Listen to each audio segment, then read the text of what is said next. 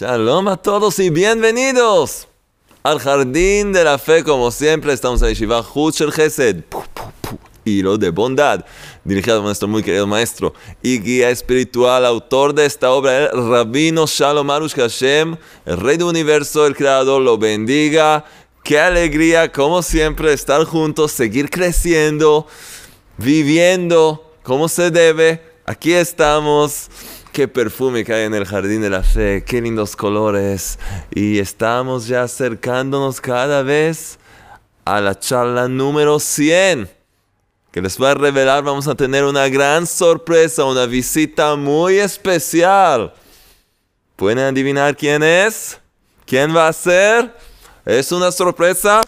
Quizás la semana que viene les cuento os le doy una pista. Vamos a ver. Vamos a comenzar con un chiste como siempre. Uy, este chiste es bueno. Uh, uh, uh. A ver. Llama el teléfono. El hombre recibe la llamada. Una llamada de la compañía de servicio telefónico. Le, le preguntan al hombre, Señor, ¿le gustaría cambiar de compañía? El señor dice, ¿qué? ¿Le gustaría cambiar de compañía? Entonces dice, sí, sí, sí, urgente, urgente, sí, sí. Dicen, ok, ok, tranquilo. ¿En qué compañía está? Entonces dice, estoy con mi suegra. es una buena compañía, pero quiere progresar. ah, Alex. ¿Qué me dicen? Quiere cambiar de compañía. La compañía de la suegra es un poco una compañía estresada. Entonces, este es el gran mensaje, pero la verdad es así. Una persona que vive con emuna, con fe auténtica, cualquier compañía para ella es lo mejor que puede ser. ¿Por qué? Porque siempre está en la compañía del Creador, del Rey del Universo. Incluso si su suegra se encuentra ahí, él ve el Creador frente a sus ojos. Como dijo el Rey David, yo coloco siempre al Creador, al Eterno, delante mis ojos, frente a mis ojos. Y eso es exactamente lo que queremos lograr. Este chiste nos envió Evelyn Durán. Muchas gracias, nos envió este chiste al mail, a nuestro equipo oficial de chistes en Jonathan, Jonathan gmail.com es el mail para enviar más chistes y de hecho ya les revelo que la señora Evelyn se ganó uno de los premios. Lo vamos a dejar final de la charla quiénes son los ganadores, pero se ganó el premio simplemente por enviar un chiste. Hoy todos los ganadores son personas que enviaron chistes. Buenísimo, usted también puede participar, escribir un comentario, compartir las charlas, enviar chistes y ganar algo en el sorteo de la Emuná. Seguimos adelante y estamos en la página 287. ¿Se acuerdan? La semana pasada hemos aprendido cosas muy interesantes. Hemos aprendido que hay que prestar atención a las alusiones que nos llegan del cielo. Hemos aprendido acerca de los 24 tribunales celestes que medida por medida, de acuerdo con cómo se comporta la persona, sus actos, así cambia su estado de ánimo. Se siente bien, ve todo de una forma positiva o siente que todo está mal y el mundo es, un mundo oscuro. Depende de cómo la persona actúa y se reconoce que todo proviene del Creador, por supuesto que hace las cosas como se debe. Y hoy vamos a hablar de un concepto muy importante que hay que recordarlo todo el tiempo. Parece algo muy simple, supuestamente, pero es algo que la persona suele olvidarse y por lo tanto cae en todo tipo de trampas en su trabajo espiritual. ¿De qué estoy hablando? El título dice así, el creador es justo y recto, el creador del universo. Lo más simple que hay, ¿no? Vamos a ver. Un hombre que atribuye sus sufrimientos a la naturaleza o al azar o se culpa a sí mismo, comete un gran error que solo le, engendra, frustración y amargura Y, además, invoca sobre él la ira divina. ¿Qué? ¿Por qué? Vamos a ver todo. Vamos a ver todo. Otra vez. Una persona que se culpa. Todo el día nos culpamos, ¿verdad? Es algo que tenemos que cambiar, es algo que tenemos que trabajar en eso. Por eso también empezamos el taller de las puertas de la gratitud sobre este libro, para poder de verdad ver todo con ojos positivos en forma de gratitud y alegría. Pero la persona se culpa, o culpa a los demás, o que atribuye, ¿sí?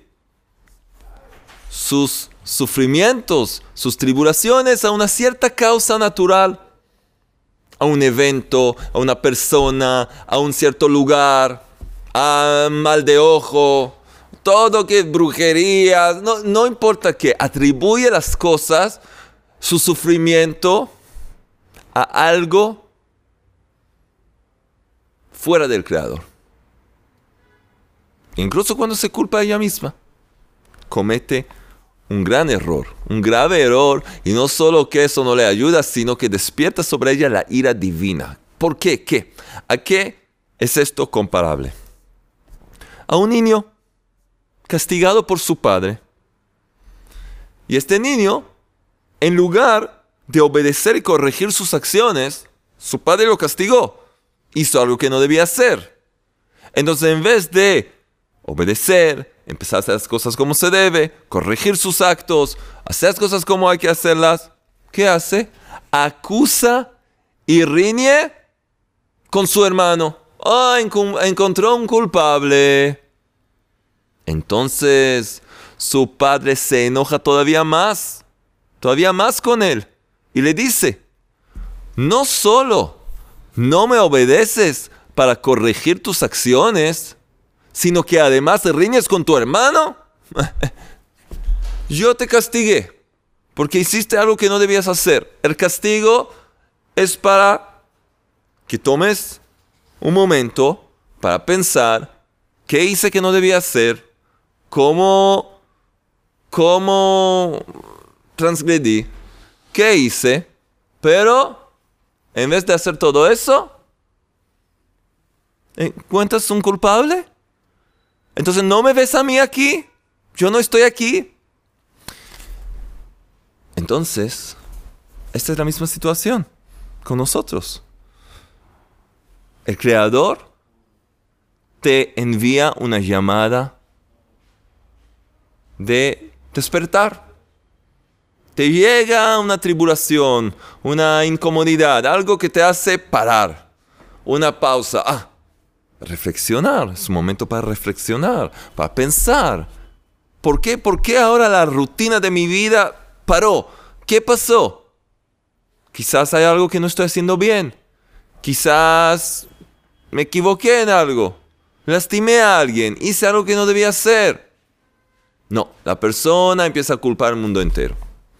Es por esto y por lo otro, la compañía de servicio telefónico, es por eso que no tuve línea y por eso me pasó esto y por el tráfico, el esto y lo otro, todo, todo el tiempo.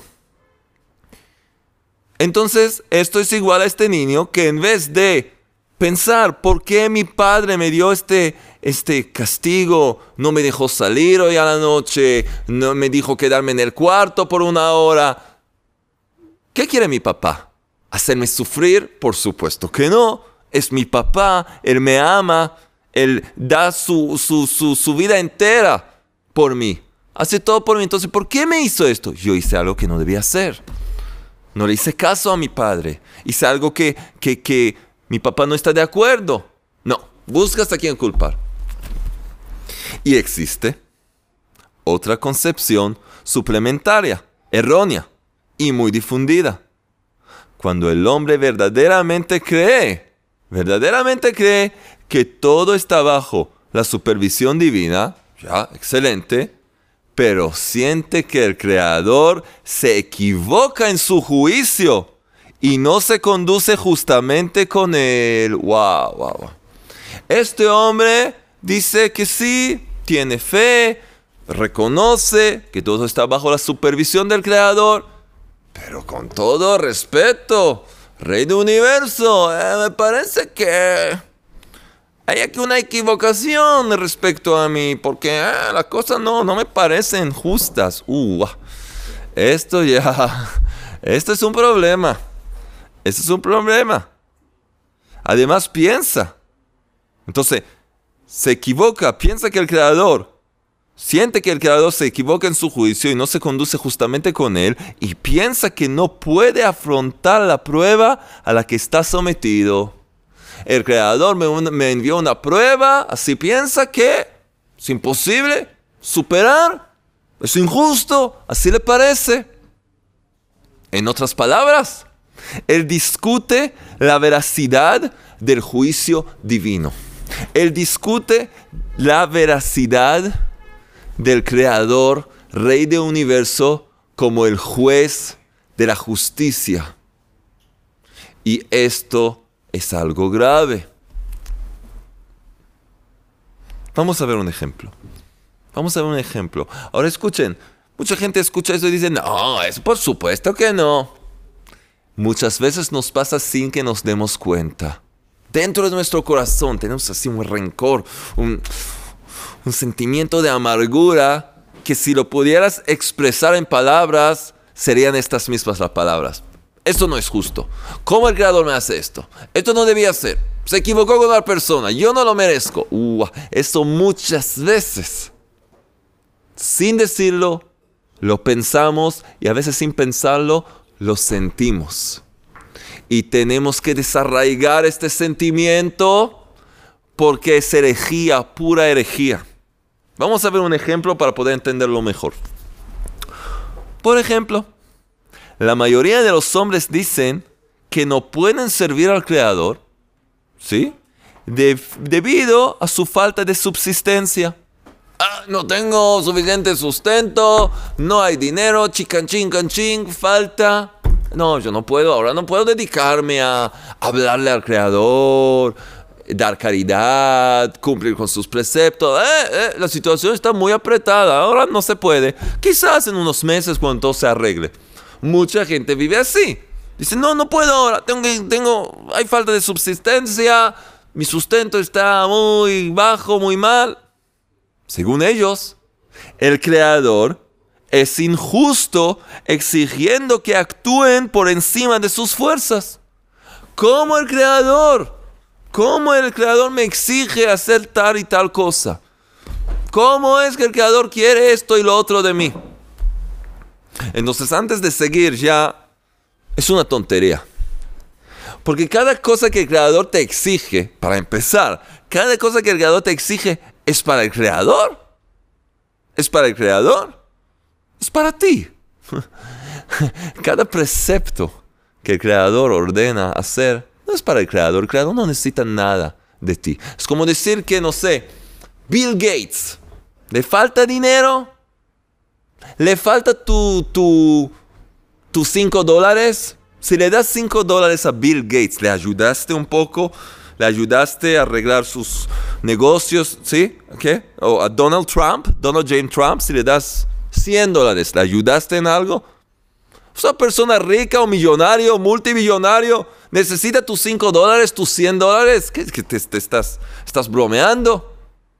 Entonces, el Creador exige que cumplas con su palabra, con sus leyes, para Él, para ti, para darte la oportunidad de acercarte a Él, de conocerlo a Él, de tener siempre un contacto, una relación con Él, porque todo el día estás rodeado por, por, por preceptos que debes cumplir y todo el tiempo tienes una relación con el Creador, para ti para tu rectificación espiritual, lo que se llama tikkun, rectificar tu alma, para elevarte, para abrirte puertas de abundancia. ¿Para qué el Creador hace todo esto?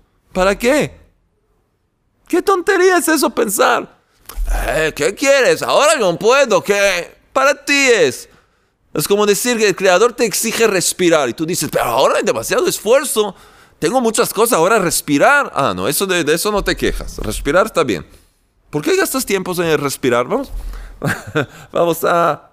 Vamos a ¿Por qué respirar? Toma energía del cuerpo, mejor no respirar. Tapamos la nariz, no respiramos.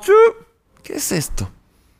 Todo lo que el Creador te, te, te pide, te exige, es como oxígeno para tu alma, es para tu bien.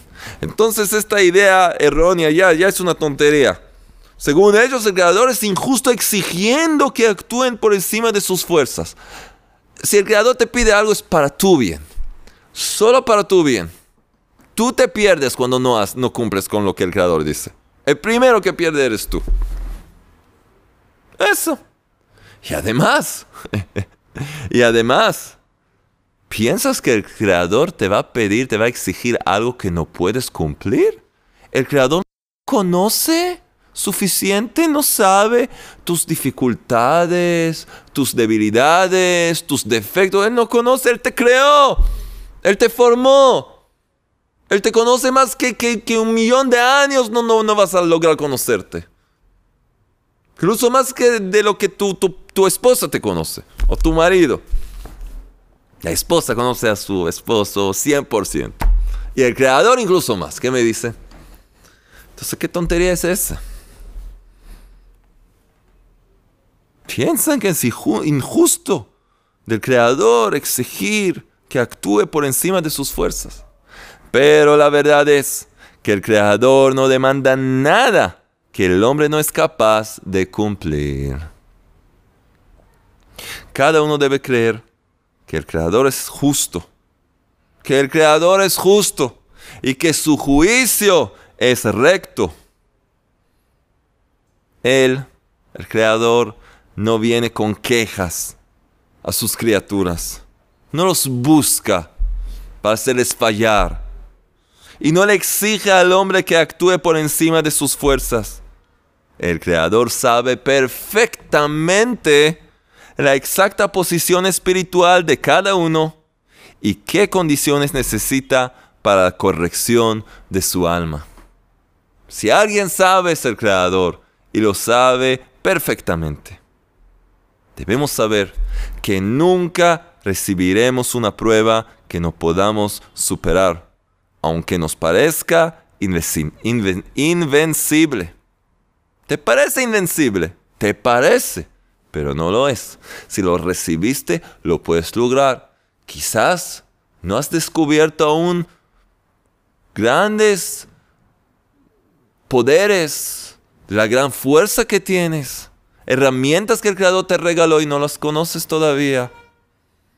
No conoces tu potencial. Excelente, esta es la oportunidad. Pero si el Creador te dio algo, aunque parezca imposible de lograr, sí que lo puedes. Sí.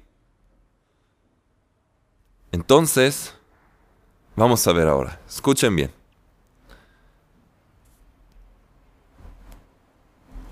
Entonces, lo primero es reconocer que el Creador es justo y recto. Y todo está calculado, todo está calculado, hasta el más mínimo detalle, hasta el más mínimo detalle. Debemos saber una vez más que nunca recibiremos una prueba que no podamos superar aunque nos parezca invencible. Debemos apartar nuestra propia razón, nuestro razonamiento e inteligencia y creer que la conducta y los juicios del Creador son justos.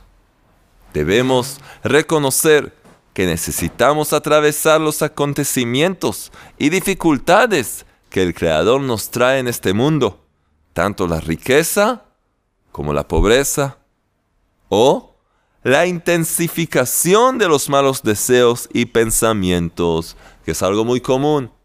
Y nuestro maestro lo escribió con letra negrita, o la intensificación de los malos deseos y pensamientos. Todo, todo, todo. Los malos pensamientos, todo lo que nos pasa es para superar y podemos superar. Tenemos que tener fe en el Creador. ¿Y saben qué más? ¿Qué reveló Rabbi Nachman de Bresler, el gran médico del alma? Que una parte, parte de la fe en el Creador es tener fe en uno mismo. ¿Qué significa tener fe en uno mismo? Tener la fe que el Creador me dio a mí todas las herramientas necesarias, todos los instrumentos, todas las fuerzas, toda capacidad de lograr lo que tengo que lograr y superar todo lo que tengo que superar. Eso es tener fe en uno mismo. Es tener fe que el Creador me dio todo lo que necesito para lograrlo. Y tanto más, cuando me dirijo a Él y le pido su ayuda y le agradezco por todo, seguramente vas a triunfar.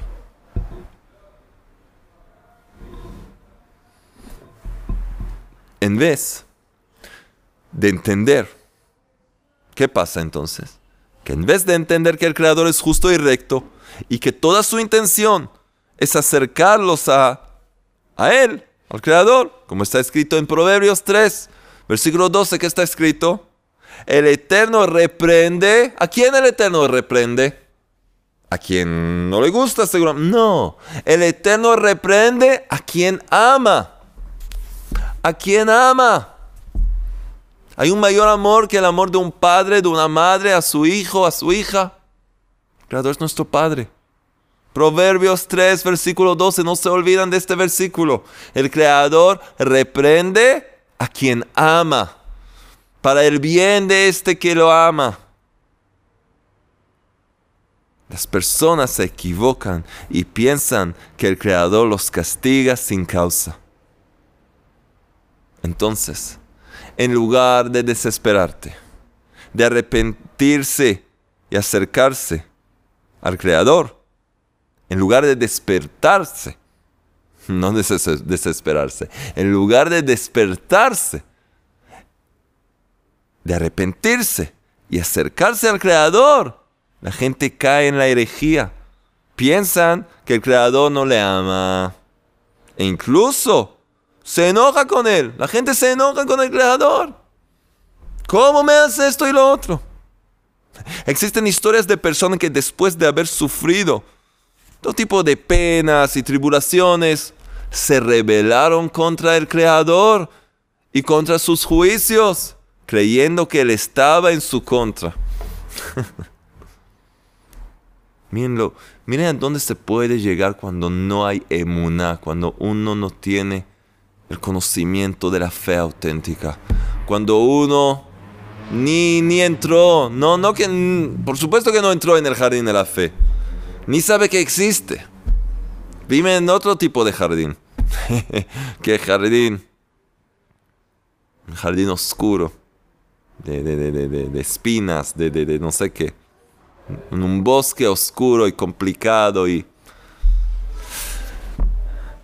Entonces gente se rebeló contra el creador. Entonces reconoce, no hablamos de gente que ni entiende que hay un rey del universo que maneja todo. Gente que sí tiene un conocimiento espiritual, pero no le parece la forma en que el creador conduce a su, a su mundo, a sus criaturas. ¿Y por qué aprendemos esto? Porque esto existe en cada uno. Tenemos que otra vez más desarraigar eso, quitarlo de nosotros. La regla general es la siguiente. Así como debemos creer que todo lo que nos llega proviene del Creador, así también debemos, así debemos también creer con completa fe que el Creador es justo y recto y que ninguna injusticia proviene de Él. Ninguna injusticia.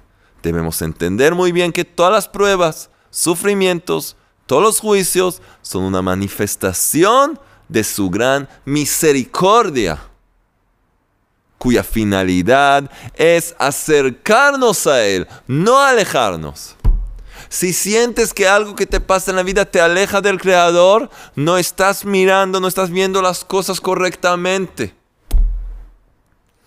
Estás traduciendo en tu mente esos acontecimientos de una forma totalmente errónea totalmente errónea, equivocada. Eso hay que entender muy, muy bien. Toda la finalidad de lo que el Creador hace con nosotros es acercarnos a Él y no alejarnos. La inmensa misericordia del Creador. Vamos a ver cuán misericordioso es el Creador. Entonces, como se ha dicho, el camino para llegar a ser un justo cada uno quiere lograr ser lo máximo que puede ser. ser un justo, alguien que está conectado con el Creador, que tiene fe completa. Ese camino es muy largo, es un trabajo, un trabajo de vida. Entonces, la pregunta es, ¿qué debe hacer el hombre hasta llegar al completo arrepentimiento, ya que todavía fracasa con pecados y transgresiones? ¿Cómo abstenerse del juicio diario y de las tribulaciones que llegan por su causa? ¿Cómo se puede? ¿Cómo uno puede hacerlo? Decimos que uno tiene que llegar a ser un justo. Uno tiene que llegar a ser un justo, pero mientras tanto está fallando, está fracasando, está haciendo cosas que no debía hacer. Entonces, ¿qué va a pasar? Cuando alguien hace algo que no debe, no debe hacer, medida por medida le llega todo tipo de tribulaciones. Y esto lo puede alejar más. ¿Qué se hace en el camino? Mientras estoy trabajando y en el camino, a veces fallo, fracaso. ¿Qué se hace? Esta es la pregunta. ¿Qué debe hacer el hombre hasta llegar al completo arrepentimiento y su corrección? Ya que todavía fracasa con pecados y transgresiones. ¿Cómo puede abstenerse de ese juicio celestial, diario, y de las tribulaciones que llegan por su causa? ¿Qué hago? ¿Qué hago yo? ¿Qué haces tú? ¿Qué se hace? Al fin de cuentas, todo hombre desea arrepentirse y cumplir la voluntad divina con perfección. Pero la senda es forzosamente larga.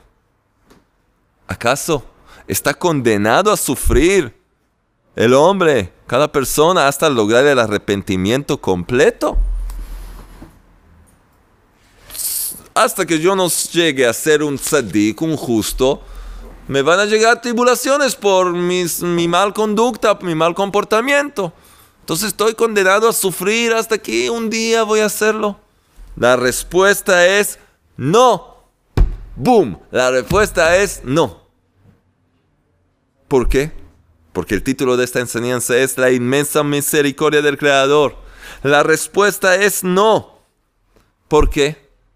En su clemencia infinita el Todopoderoso nos ha, nos ha dado un gran consejo. Hay un consejo cómo evitar las tribulaciones en nuestro camino hacia nuestra perfección y corrección personal. ¿Cuál es ese gran consejo? Si el hombre realiza un autojuicio, lo hemos ya mencionado y ahora vamos a hablar más de esto. Si el hombre realiza, el hombre es cada persona, hombre y mujer, decimos hombre, es decir, un ser humano.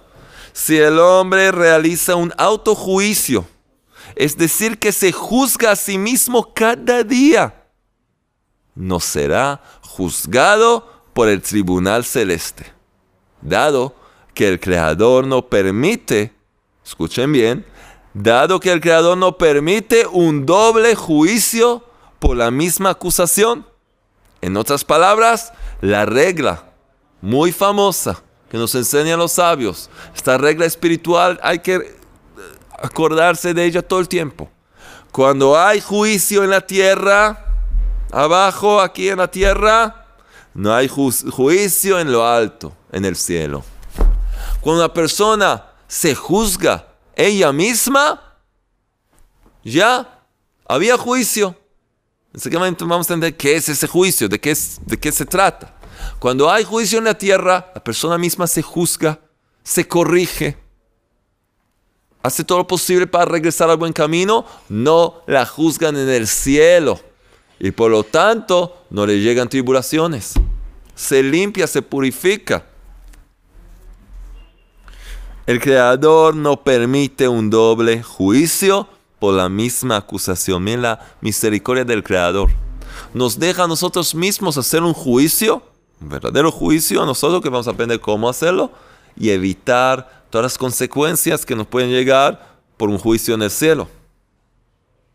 Esto también enseña el sagrado libro del Zohar, que cuando el hombre se juzga a sí mismo, ¿qué significa? Es decir, es decir, que cada día hace un examen de conciencia, confiese sus pecados al Creador, pide su perdón y se compromete a no reincidir, entonces no es juzgado por las tribulas, por los tribunales celestes, no es juzgado, sino que el Creador Escuchen, el Creador lo juzga personalmente sin su tribunal.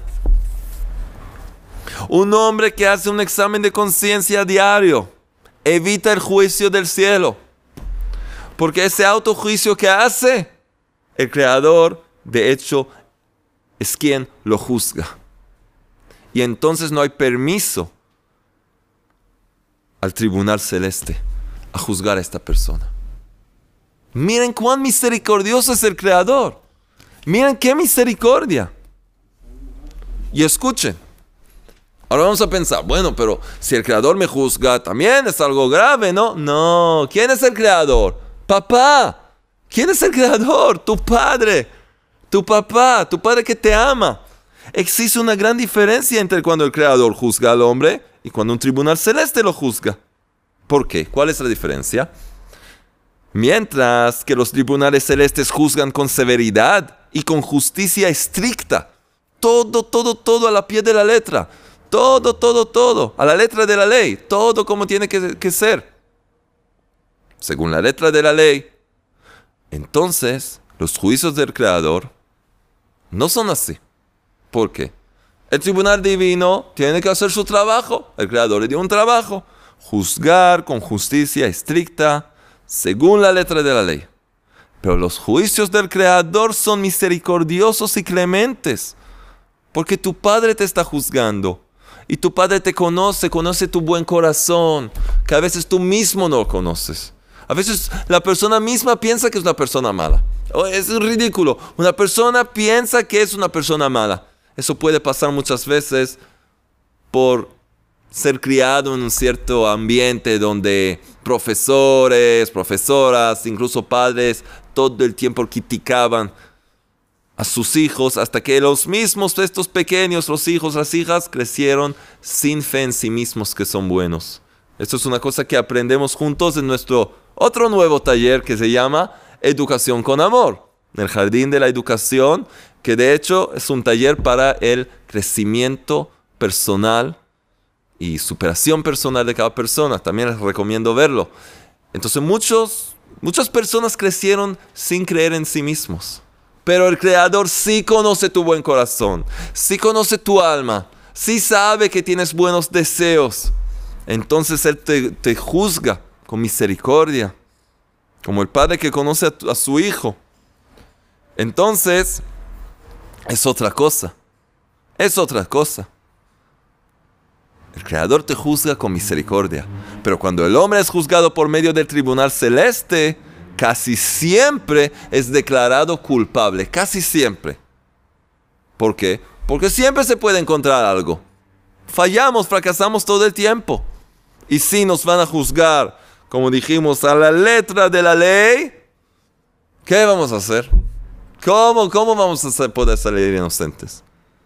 Pero cuando el Creador juzga al hombre, eres siempre declarado inocente, siempre. Y el rabino Arush escribe esto con letra negrita fuerte. Cuando el Creador juzga al hombre, eres siempre declarado inocente. Y no solo eso, sino que también es recompensado por su arrepentimiento. No solo que sale inocente en el juicio, también le dan un premio. El Creador también dice, ábrele las puertas de abundancia, debe recibir un regalo. ¿Por qué? ¿Qué hice? ¿Qué hiciste? Tomaste responsabilidad, confesaste, eh, decidiste cambiar, trataste de mejorar. Yo también quiero darte un regalo. Mira la misericordia del Creador.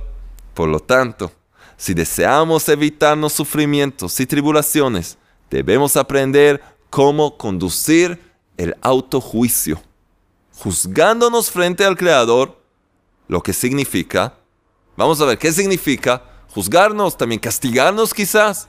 Una de las cosas cuando la primera vez que escuché esta enseñanza del rabino Arush, estuvimos en un bosque, fuera de Jerusalén, y el rabino habló de eso. Y yo le pregunté al, al rabino, dije, Rab, juzgarnos, es decir, dar un castigo. Y el rabino Arush empezó a reírse. Dijo, sí, enseguida vamos a escuchar por todas partes. Tuvimos un bosque haciendo Itbodedut, la plegaria personal. Digo, vamos a empezar a escuchar a la gente gritando, ¡ay, uy, ay! La gente empezando golpeándose, castigándose. Por supuesto que no. Juicio, la definición que Rabbi Nachman de Breslev le da a la palabra mishpat, que es en hebreo juicio, es averiguar la verdad buscar la verdad. Lo que yo hice es una cosa que debía hacer o que debo no hacerla. Yo hice el bien y debo seguir haciéndolo o hice el mal y debo corregirlo. Mishpat, juicio significa averiguar y buscar la verdad de este acto. ¿Hice el bien o no hice el bien? Eso es todo. Eso es un juicio. Entonces, si deseamos evitar los sufrimientos y tribulaciones, debemos aprender cómo conducir el autojuicio juzgándonos frente al Creador, lo que significa dedicar 60 minutos por día en un lugar aislado y tranquilo para rezar una plegaria personal, lo que llamamos el aislamiento, la plegaria personal en aislamiento, rezar una plegaria personal, y realizar un examen de conciencia, dedicar una hora de mi día para rectificarme, para mitigar todos los juicios y poder seguir la vida como se debe. ¿Y qué se hace en este juicio, en este examen de conciencia? Debemos examinar cada pensamiento, palabra y acción. Cada pensamiento, palabra y acción. Si descubrimos que no actuamos como es debido, todo lo que tenemos que hacer es arrepentirnos, como aclararemos más adelante. Y si cumplimos con lo anterior, podemos estar seguros que también sobre nosotros no habrá un juicio en el cielo. Ahora escuchen bien. Yo agregué aquí una nota con el permiso de Rabino Arush. ¿Por qué? Porque justamente lo que les dije, que como el rabino dijo, vamos a escuchar gente gritando en el bosque, ay, ay, ay, porque se empiezan a golpear, se empiezan a castigar. No, no, no. Entonces agregamos una nota. Escuchen la nota y no se la olviden. Es importante aclarar que cuando hablamos de juzgarse a sí mismo, no significa castigarse o multarse, sino aclararse a sí mismo la verdad. Ahí está la definición aclararse a sí mismo la verdad y como explicamos anteriormente, examinar si su comportamiento fue adecuado o no y simplemente arrepentirse. Con la ayuda del Creador, explicaremos más adelante las reglas del autojuicio. Les dije cuando comenzamos el taller que aquí les vamos a revelar muchas cosas de, detrás del telón. Y lo hacemos todo el tiempo. Pero aquí una cosa, esta nota no existe en la versión hebrea, en el libro en hebreo. Es un regalo para ustedes, nuestros queridos oyentes y los que nos ven siempre que hablan español. Hemos agregado esta aclaración porque alguien puede confundirse. Yo mismo, en principio de mi camino, cuando el rabino dijo hay que hacer un juicio, ¿no? enseguida, ¿qué es un juicio? ¡Pum! ¡Pam! ¡Pam! No, no, no, no, no. Entonces, tranquilos, todo con una sonrisa, simplemente aclarar la verdad y hacer lo que hay que hacer. Vamos a seguir adelante. Próxima charla. Vamos a aprender exactamente cómo hacer el autojuicio y además cómo vivir con una sonrisa. Y otras veces más les digo que con la ayuda de Todopoderoso en la charla número 100 vamos a tener una visita muy importante. Va a ser muy emocionante para mí personalmente. ¿Quién es? ¿Alguien puede adivinar? Quizás lo que van lo van a adivinar, le vamos a dar un premio. ¿Qué les parece? Alex, ¿te parece un premio para los que van a adivinar? Me parece que sí. Vamos, Vamos a ver, vamos a ver. Tenemos el equipo que se ocupa del sorteo, pero eso sería muy lindo. Y ahora, llegamos a la parte que a todos les gusta, incluso a nuestro Zigman, que está aquí con nosotros hoy, los ganadores de esta semana. Vamos a ver. Entonces yo ya, yo ya les revelé una ganadora. Evelyn Durán, que se ganó un CD. Felicidades, sí, gracias. Felicidades a Evelyn Durán, que nos envió un chiste, el chiste de la suegra. Y tenemos dos ganadores más que también enviaron muchos chistes. Entonces, CD. Primero el CD, uno de los CDs de la Emuná, aquí los tenemos. ¿Quién se gana las perlas? Las perlas de fe que incluyen también las puertas de la gratitud y el Tikkun Aklali, el remedio general que reveló el gran médico del alma, Rabbi Nachman de Breslev. También incluso está en español y también en fonética. ¿Quién se gana esto? Silvia Marino. Silvia Marino se ganó el premio.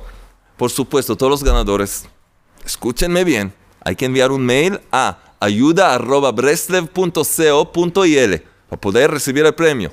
Enviar los datos, van a poder recibir el premio.